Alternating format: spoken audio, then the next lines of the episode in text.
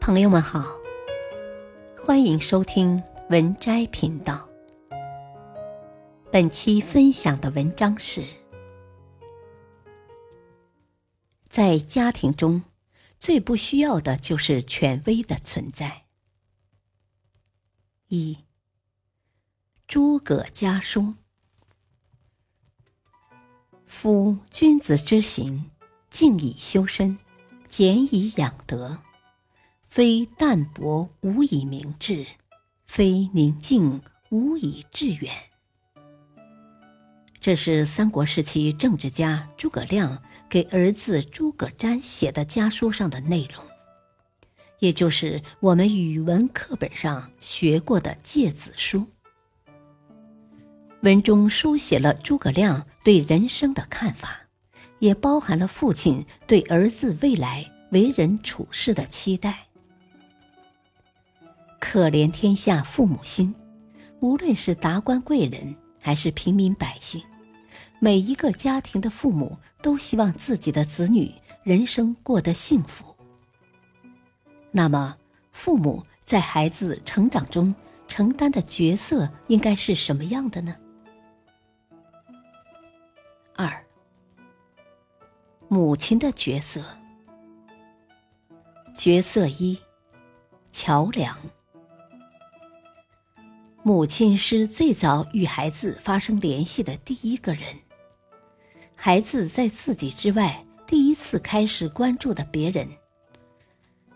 母亲是孩子走向社会生活的第一座桥梁，每一个孩子都会经历被母亲训练、教育和改造的过程。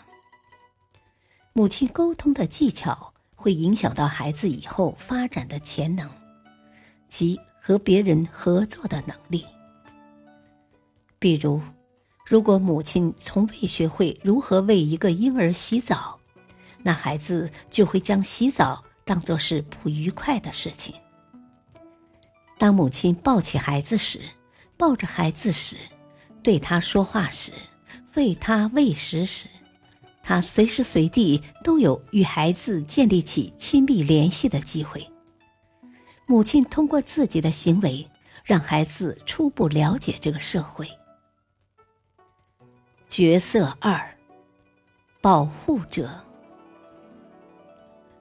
母性的本能是非常强大的。研究表明，母亲保护自己孩子的倾向比任何其他倾向都强。母性的本能甚至胜过了性或饥饿的驱动力。母亲常常将孩子看作自身的一部分，通过养育孩子，她是真真切切的创造出了某件作品。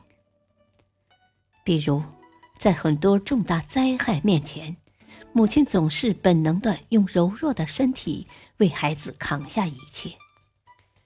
汶川地震废墟中，弓着身体的母亲怀中保护着一个三个月大的婴儿。孩子得救了，母亲却永远离开了人间。到了危急关头，那个肯为你赴汤蹈火的，一定是母亲。角色三：引导者。当母亲成功建立起与孩子的关系之后，下一个任务就应当是要拓展这种关系，引导孩子。对包括父亲在内的其他人产生兴趣。如果母亲只关心孩子对他自己的兴趣，往后孩子便会厌恶一切想要引导他们关注其他人的尝试。他们将永远离不开母亲的支持，对任何他们认为可能分散母亲注意力的人心怀敌意。比如。当母亲对于丈夫或家中其他孩子表现出的任何兴趣，都会让他们觉得自己的利益受到了损害。孩子会认为，我的妈妈是属于我的，不是任何其他人的。三，父亲的角色。角色一，好丈夫。父母的婚姻不快乐。孩子的生活也会危机重重。孩子最初看到的他人合作，便是父母的合作。如果父母本身的合作就很薄弱，自然不能指望父母能教导孩子学会合作。除此之外，从父母的婚姻中，孩子获得了他们对于婚姻和性伴侣的第一印象。父亲不应忘记，母亲在家庭生活中的地位是不容贬低的。即便父亲是家庭的生活经济支柱，这也是夫妻共同的收获。父亲不可摆出一副失欲者的模样，把家庭中所有其他人都变成接受者。对于和谐的婚姻来说，真相是，父亲去赚钱。只不过是家庭劳动分工的结果。对于丈夫来说，最重要的要求就是，他应当关爱自己的妻子。角色二，好朋友。父亲应该成为孩子的朋友，而不是惩罚者，尤其是体罚，总是会对孩子造成伤害。任何无法以友善方式进行的教育都是错误的教育。比如，家中总是将父亲塑造成坏人，总会威胁孩子，如果不听话，就和孩子讲“告诉你爸爸，等你爸爸回来收拾你”等等话语。惩罚之责自然而然的推给父亲，让父亲对孩子施加惩罚。角色三，好榜样。父亲对于孩子的影响非常重要，很多孩子终其一生都把父亲视为他们的偶像或最大的对手。一位父亲最受人期待的地方，就是解决工作的问题，他一定要努力上进，可以养活自己和家人。父亲通过自己的工作态度，为孩子树立了榜样，告诉他们应该如何面对工作问题。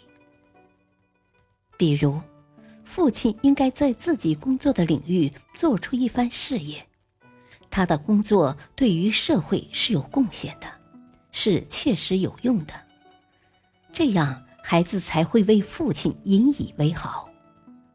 当然，妻子和孩子。不可要求父亲支付能力以外的开支。经济方面的问题，应当在家庭可承受的范围内，以平等合作的方式来解决。总之，与社会生活不同，在家庭生活的所有行为中，最不需要的就是权威的存在。家庭中无需权威。需要真正的合作。家庭中不应存在统治，任何可能导致不平等感的事情都应当被避免。本篇文章选自微信公众号“渣渣王”。